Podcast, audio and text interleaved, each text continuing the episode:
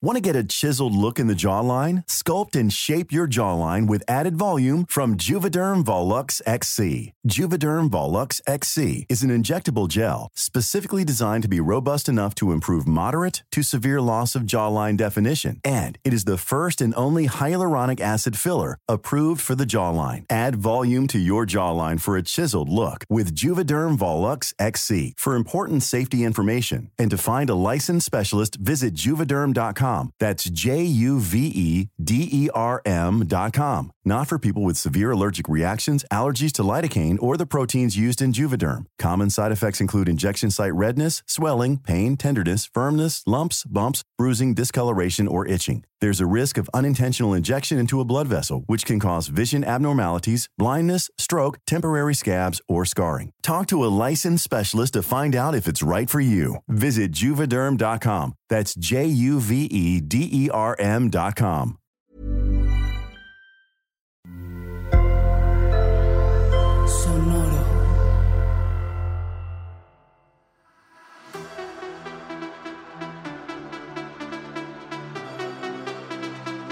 Esto es On Talking La Chisma, la mesa de análisis más seria, más detallada de la competencia más fabulosa, la competencia de RuPaul. Somos periodistas del drama, especialistas en drag, desde el sofá, obviamente, y aquí todos son bienvenidos. Can I get a gay man up in here? Gay man. Yo soy Carmen, soy de Caracas, pero hace, bueno, ya cinco años vivo en la, en la grandiosa Ciudad de México. Soy súper fan de la franquicia de la tía Rupaula. He visto todas las competencias, todas las temporadas de RuPaul's Drag Race. Soy experta de sillón, de todo lo que tiene que ver con el drag y también parte del equipo de producción de Sonoro. Yo soy quien les va a acompañar semana a semana en este análisis detallado de la competencia de drag más fabulosa del mundo y aquí estaré con mis compañeras en esta aventura fabulosa, Mariana y Eve. Eve, ¿por qué no te presentas con, con la bella audiencia que nos acompaña hoy? Claro que sí, yo soy Eve, Evelyn, también soy productora aquí en Sonoro y, y soy del norte, del norte de México, soy fan de RuPaul desde chiquitita. Eh, a la RuPaula yo la quiero mucho, la, la admiro, me da mucha vida. Eh, soy muy fan del emporio que se construyó, ya quisiera la Kris Jenner. Y pues nada, aquí vamos a estar criticando, deshaciendo, destrozando a todas las reinas que pasen por el Drag Race. Mariana. Y pues bueno, yo soy Mariana, otra mega, mega fan de esta competencia. Yo soy del sur de México y también eh, estoy en Sonoro. Y bueno, pues esta competencia me gusta mucho porque lo tiene todo, como las personas que lo vemos saben. Eh, tiene moda, chisme, comedia, lo que tú quieras, lo que busques, el drama, el pleito, aquí lo vas a encontrar en esta gran serie. A ver, ¿y por qué creen ustedes que nosotros somos quienes deben pilotear esta nave de reseña y de análisis de esta competencia, Eve? ¿Por qué crees que eres la indicada para esto? Pues mira, porque yo soy periodista del drama y si algo tiene RuPaul es mucho drama. Entonces, bueno, pues por ahí empezamos, pero también en lo personal, porque para mí es como un lugar seguro, se ha vuelto eh, eso que pongo en la tele cuando estoy triste, cuando estoy feliz, cuando quiero desconectar, cuando me quiero reír. Eh, siempre encuentro como en RuPaul un lugar como que me acoge. Y pues esto y también por mis amigos, porque también es un espacio de, se ha vuelto como un espacio chido de discusión con mis amigos, con mi hermana, o sea, se ha vuelto un punto de encuentro con la gente que quiero y pues eso también lo hace muy especial. ¿Y tú, Mariana? Pues porque es un show que veo con mi hermana principalmente. Ella fue la que me lo inculcó y es como algo que es bonding para nosotras. Eh, también porque pues algo que nos enseña mucho esta competencia es que no te tienes que tomar la vida tan en serio, porque si no estás disfrutando lo que estás haciendo y aunque está muy bien aprenderlo mientras lo disfrutes, pues le vas a sacar mucho jugo aunque falles. Y pues también porque hay una parte de este programa que, como lo dicen ellas mismas, nos enseña mucho a las personas que no sabemos tanto de la comunidad Y creo que eso está muy padre, como que llevar a todas las casas eh, esta, este pedacito, aunque sea un día a la semana, como estas enseñanzas que tienen las vidas de las personas de la comunidad. O sea, llevar un día a la semana lentejuelas, plumas, peluca, maquillaje, tacones, vámonos. Así es.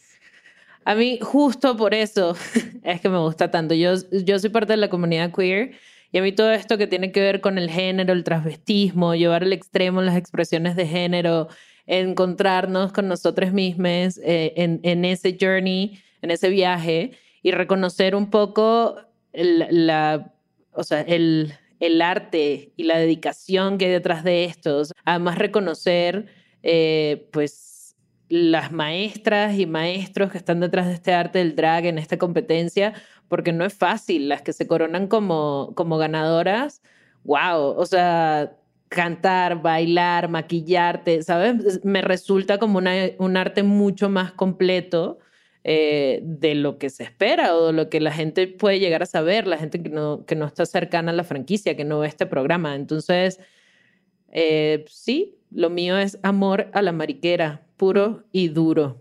Qué eh, hermoso. y bueno, también las tres somos productoras en Sonoro. nos encanta y nos dimos cuenta que cada vez que nos juntamos a echar chisme de la tierra Paula es un episodio de un podcast y dijimos, bueno, pues ya hay que grabarlo, ponerlo allá afuera, seguro no somos las únicas. Así que besitos y escarcha a los jefes, gracias por dejarnos jugar en esta aventura. Y pues nada, bienvenidas a este espacio tan bonito que hemos creado alrededor de todo el imperio de la tía Rupaula. Eh, para el episodio de hoy va a ser un, un episodio único. Semana a semana nos vamos a ver y vamos a comentar los episodios de esa semana que sucedieron en la franquicia. Eh, ahora All Stars France, eventualmente Canadá, Filipinas, todas van a pasar por acá. Pero en este episodio queremos platicar un poquito de qué va la competencia de RuPaul. ¿Qué ¿Cómo empezó? ¿Qué ha sido? ¿Cuáles son sus orígenes? ¿Dónde está ahora? Un poco como el 101 de RuPaul o la clase básica, ¿no? De, de la competencia. Entonces, como decíamos, es una competencia completísima de muchísimos talentos. Se juzga todo eh, se juzga improvisación, actuación, moda, comedia, maquillaje, danza, lip sync. Hay algunas que hasta cantan en vivo. Besitos, Trixie Mattel, te amo mucho. Todo, todo se juzga en esta competencia. Y bueno, los episodios suelen comenzar igual en el workroom, que es como el salón de trabajo.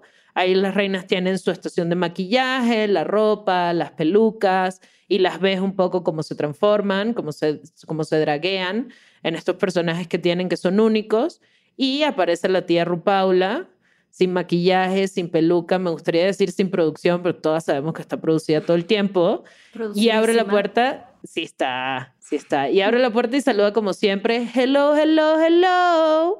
Y ahí empieza lo bueno. A ver, Eve, ¿qué es lo primero que hace la tía Rupaula cuando entra al workroom y qué sucede con, con el episodio de ahora en adelante? Bueno, pues lo primero, no siempre, ¿eh? o sea, disclaimer, no siempre, pero casi siempre lo primero que pasa es el mini reto. Un ejemplo es The Library is Open. Este va de que las reinas se van poniendo lentes y son así como medio shady, les toca hacer como shady, perritas entre ellas para decirse sus verdades, como entre jiji, jajaja, porque al final de cuentas se trata de que es eh, improvisen y logren hacer que la tía Rupaula se ría. Eh, y como lo hacen, pues echándole shade eh, a, la de al lado, ¿no? O a la que se les ocurra. esto está basado en un documental que se llama Paris is Burning because reading is fundamental. sí. Que si no han visto ese, ese documental tienen que verlo. Por ahí. Por por ahí se consigue en Netflix, me parece. Díganle no a la piratería, pero por favor no dejen de verlo. Importantísimo. Eh, y así es. Otro ejemplo del mini challenge es el fast drag, ¿no? Como draguearse rápido. Y es así, RuPaul les da 5 o 10 minutos para maquillarse, ponerse peluca, inventarse un personaje. Hay unos que se lo toman súper en serio y se ve muy bien. Hay otras que se lo, se lo toman más como para el chiste y aparecen por ahí con un diente pintado de negro, una sola ceja. Y lo mismo, siempre, siempre es como para hacerla reír. Eh, eso es un poquito los mini challenges. Entonces, ¿para qué se usan, Mariana? ¿Por qué, existen? Bueno, pues existen porque eh, en estos mini challenge o mini retos se usan para agrupar a las reinas en equipos que van a competir para el maxi challenge o el que es el reto principal. Entonces es como es importante el mini challenge porque eso las lleva después al maxi challenge y forma mucho de lo que va a pasar eh, durante el episodio. A veces se pelean en el mini challenge porque no las escogieron, las escogieron de última. Y en el maxi challenge, pues vemos como esto a la hora de ser un grupo, eh, pues hay, hay beef entre las reinas. Hay ciertos maxi retos que son constantes en, todos los, en todas las temporadas, ¿no? El que, el que se me ocurre, por ejemplo, que es así un poco hasta de culto, es el Snatch Game, que es una competencia de imitación de celebridades. Eh, y entonces por ahí está el clásico de Evie Oddly tratando de imitar a Whoopi Goldberg. Eh, Trinity the Talk en esta última temporada siendo el, el diablo o la diabla, en este caso, ajá, Satan. Eh, y, y, son episodios que dan para mucho y han dado mucha controversia. De ahí, digamos que en el Snatch Game se hacen o se destruyen reinas, ¿no? O sea, puede suceder cualquiera de las dos cosas. Pero hay otros, hay otros ejemplos de, de maxi retos, de maxi challenge. Eve, ¿de cuáles te acuerdas tú? Yo me acuerdo de los Rusicals, por ejemplo. Los Rusicals, que son un clásico, que es un musical, Rusical, eh, para, para, los que no estén tan familiarizados, son musicales, se arman así como unos mini musicales, los balls. Hay de diseño, hay de actuación, hay de improvisación, de photoshoot, de cantar, de stand-up, de talento el, de hacer tus vestidos han habido clásicos, ¿eh? Del vestido de esponjas y de bolsas de papel, saluditos a Monet y a la Larry, por siempre inmortalizadas en los memes de RuPaul, gracias a sus, a sus eh, outfits de, de Maxi Challenge de diseño. Y ya después, que pasan en, en un episodio, digamos, entró RuPaul's al workroom, así, eh, hicieron el mini challenge, sea Libraries Open, sea cual sea, agruparon los grupos, agruparon los grupos, se, se agrupan, se agrupan las reinas en, en, los equipos que van a hacer el maxi challenge, si es en equipos o no, y entonces ya después eh, vamos al runway, que tiene una categoría. Por ejemplo, eh, está la noche de las mil Dolly Partons, en la que todas las reinas tuvieron que draguearse y de alguna manera rendir homenaje a, Dolly Parton. Por ahí hicieron lo mismo, pero con J-Lo. Eh, tres looks en uno, Animal Kingdom, materiales raros. Por ahí hubo una que se hizo un, vestido con un sleeping bag. Saludos, Lala Ri, de nuevo por tu vestido de papel. Ah, fantasía de sirena, látex extravaganza. Hay de todo, amigues. O sea, el runway, que es así si el maxi challenge es como el maxi reto es el reto o la, o la parte de la competencia más importante, el runway es el que le sigue. Y depende de la categoría, pues salen estas grandes reinas a mostrar sus gran looks eh, una por una. También es importante eh, hacer mención que hay veces que no les va tan bien en los Maxi Challenge, pero el runway la salva. Entonces, como que mm. para que vean la importancia que tiene la pasarela y como todo al final del día en el episodio es muy importante, pero después de que todas mostraron lo mejor de sí en este mini reto, en el maxi reto y en el runway, pues este tienen que los jueces dar sus veredictos, les dicen a las que están a salvo que se vayan para atrás y nada más les dan los comentarios a las top y las bottom. Y entonces, pues entre ellos tienen que elegir, entre ellos los jueces tienen que elegir quién quién van a ser los dos bottoms para hacer entre ellos un lip sync y así puedan decidir, bueno, más bien RuPaul decide quién se va a su casa basado en el lip sync. Por eso se llama lip sync for your life, porque básicamente estás haciendo el lip sync para poder quedarte aquí y probar quién eres en la competencia. Así es, porque esto es un reality show. O sea, y tiene un gran premio metálico al final. Entonces, de ahí pues van enviando al bottom, lo que decía, lo que decía Mariana, se escoge el top y el bottom, suelen ser dos y dos. Del top se escoge la ganadora, eh, que depende del, del, país en el que se esté realizando la temporada, pues se gana dinero solo por ganar el episodio, a veces se ganan un viaje, o sea, depende del país o del momento en, en el que sea la temporada, lo que se gana la ganadora del episodio. Eh, y del bottom two hacen lip sync y la que pierde se va a su casa porque pues, reality show sin mandar gente a su casa no funciona. Eh, entonces, nada, después de eso, se vuelven a ir al workroom y es donde viene el on talk, el on de donde nosotras eh, tomamos el nombre para nuestro show, de On Talking la Chisma. De ahí los jueces dan la crítica y entonces ya cada vez hay una reina menos.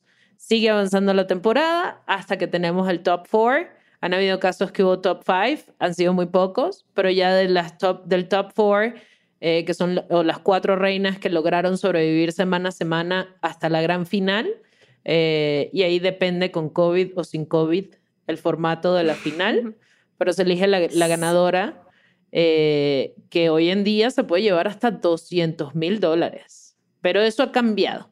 Eve, ¿por qué no nos cuentas un poquito cómo empezó la franquicia. O sea, ¿cuántos años tiene RuPaul haciendo lo que está haciendo y construyendo el imperio que dices que admiras tanto?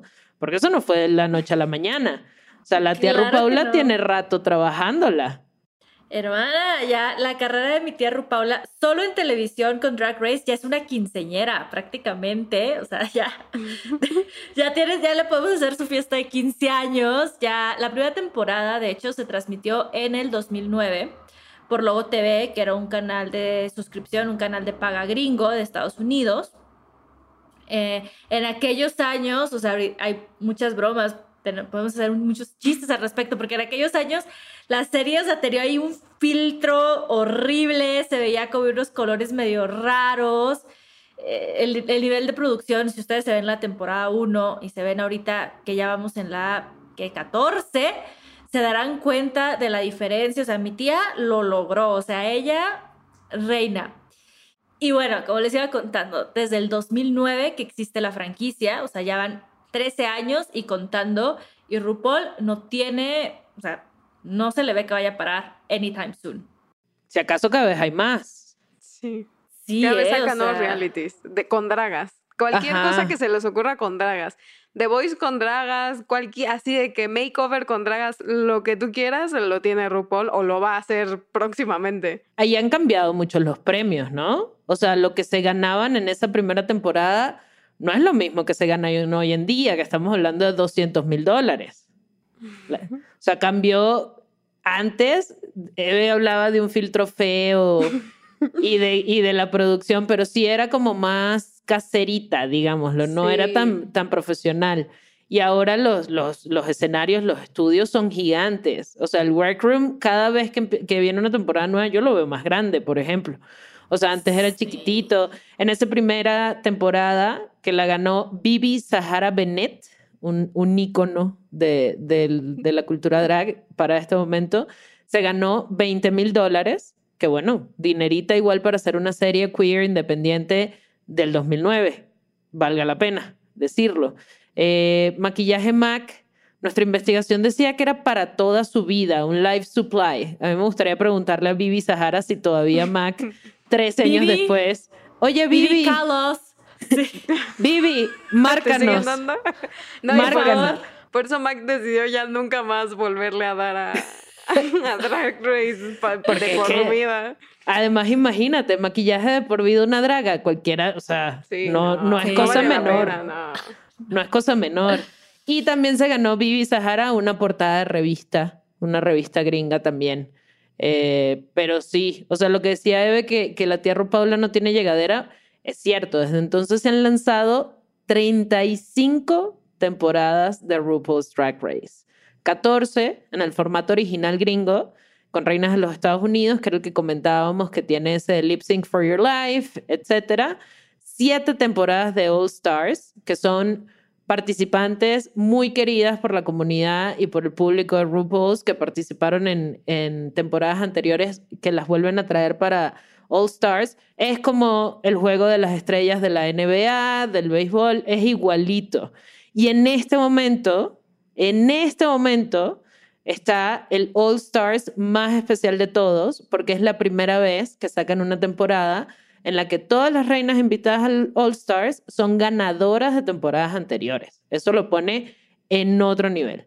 Y además de estas temporadas que, les acabo de decir americanas, que son 14 del formato original y 7 All Stars, sumando 21, hay aventuras internacionales. O sea, RuPaul se ha expandido a España, Reino Unido, Canadá, Australia, Holanda, Italia, Tailandia. ¿Cuándo se vendrá México? Me pregunto yo. ¿Cuándo vamos a tener RuPaul's México? ahí, que, y además, obviamente, hosteado por Valentina, pero... ¿Se imaginan? deja de meter ideas en mi cabeza, por favor, Carlos. Me emociona lo tonto. En, en, las temporadas de hoy en día, en las últimas que se han grabado, los premios han cambiado mucho, como decíamos. Originalmente se ganaban 20 mil dólares la ganadora de toda la temporada y se ganaba maquillaje para toda su vida. Hoy en día depende del país la cantidad de dinero y ya no les dan maquillaje para toda su vida, les dan maquillaje para un año. Eh, Eve, yo no me acuerdo bien, en la última temporada, la, la 14, la última temporada del formato original que se hizo de, con las reinas de Estados Unidos, ¿cuánto se llevó la ganadora? ¿Cuánto se ganó Willow Peel? Willow Peel se ganó 150 mil dólares a mí. ¿Vieron? sí, y 50 mil para el segundo lugar. Eso es, dinerita, dinerita, que cambia la vida. O sea, poner, ponerle a la comunidad la oportunidad de, de sí, de brillar y de, y de ganarse esta lanita que, pues, que no, no cae mal. Mariana, ¿tú te acuerdas cuánto eh, se van a ganar el, la temporada del All Stars 7, la de ahorita que son todas ganadoras? Ahorita 200 mil la ganadora. 200 mil. Con su año de Anastasia Beverly Hills y su corona y su cetro y su título de reina de todas las reinas. No quiero ser una víbora, pero eh, la Bibi Sahara se, se ganó el 10% de lo que se va a ganar quien gane All Star 7. Sí, seguro RuPaul, RuPaula también se ganó el 10% de lo que se ganó cuando produjo la primera temporada. Probablemente. O sea, mi tía ahorita ya nada en dólares.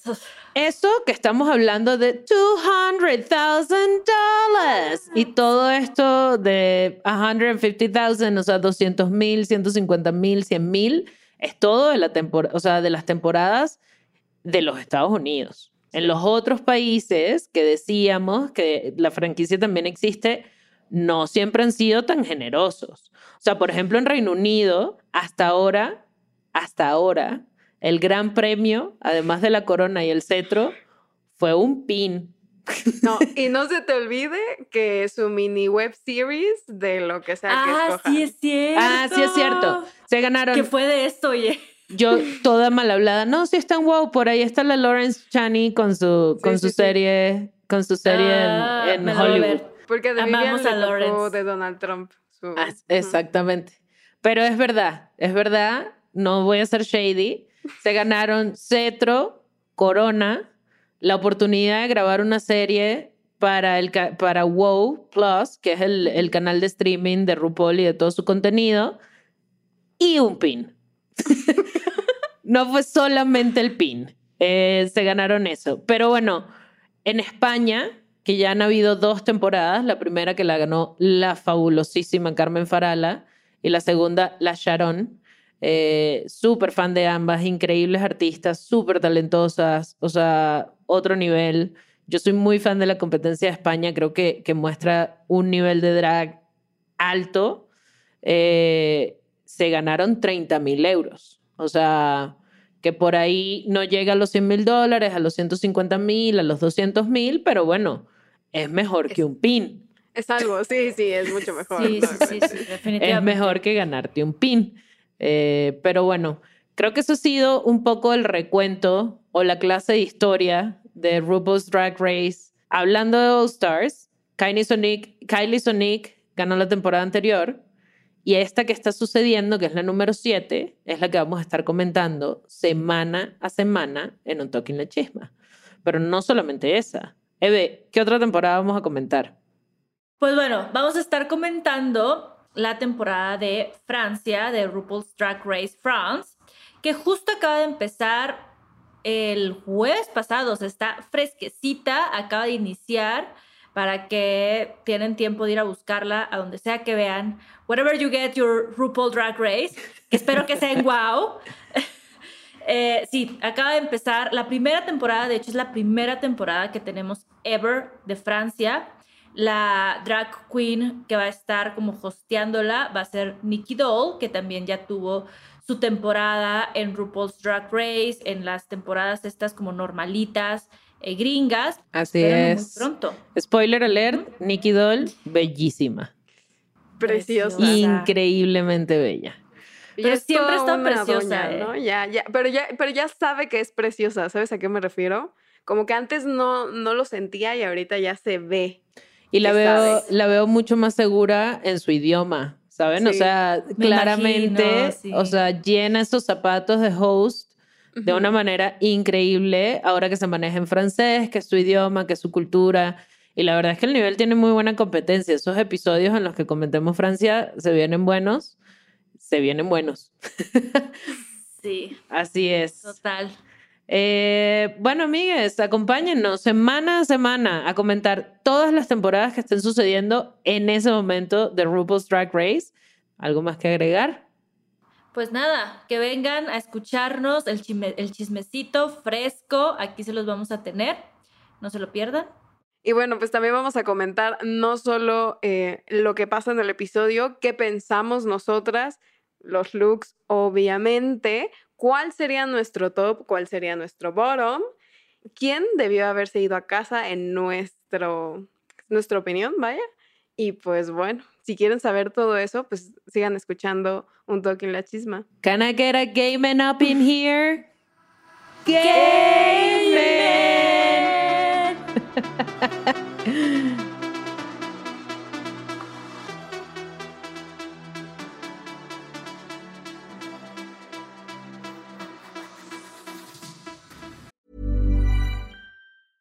Ryan Reynolds here from Mint Mobile. With the price of just about everything going up during inflation, we thought we'd bring our prices down.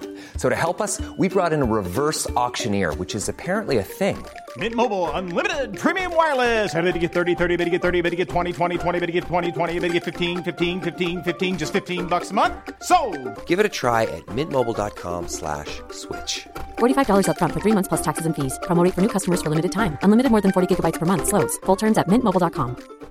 If you're looking for plump lips that last, you need to know about Juvederm lip fillers. With Juvederm Volbella XC and Juvederm Ultra XC, your lip look, whether it's subtle or bold, can last up to one full year with optimal treatment and no additional maintenance. Find a licensed specialist and see if it's right for you at juvederm.com today. That's J U V E D E R M.com. Add fullness to lips in adults over 21 with Juvederm Volbella XC or Juvederm Ultra XC. Do not use if you have severe allergies or a history of severe allergic reactions, or if you're allergic to lidocaine or the proteins used in Juvederm. Tell your doctor if you have a history of scarring or taking medicines that decrease the body's immune response or that can prolong bleeding. Common side effects include injection site redness, swelling, pain, tenderness, firmness, lumps, bumps, bruising, discoloration, or itching. As with all fillers, there's a rare risk of unintentional injection into a blood vessel, which can cause vision abnormalities, blindness, stroke, temporary scabs, or scarring. For full important safety information, visit juvederm.com. ¿Escuchaste un toque la chisma? Suscríbete en Spotify, Apple o donde sea que estés escuchando este programa. Ahí encontrarás todo el chismecito pasado y futuro. Si te gustó On Talking La Chisma, entra a sonoromedia.com para encontrar más programas como este y otros muy diferentes. Este episodio fue producido por Juan Carlos Arenado, Carmen Graterol, Evelyn Uribe, Mariana Coronel y Aranza Baltasar. Agradecimientos especiales a Daniela Sarkis, Karina Riverol y Esteban Hernández Basquetebo.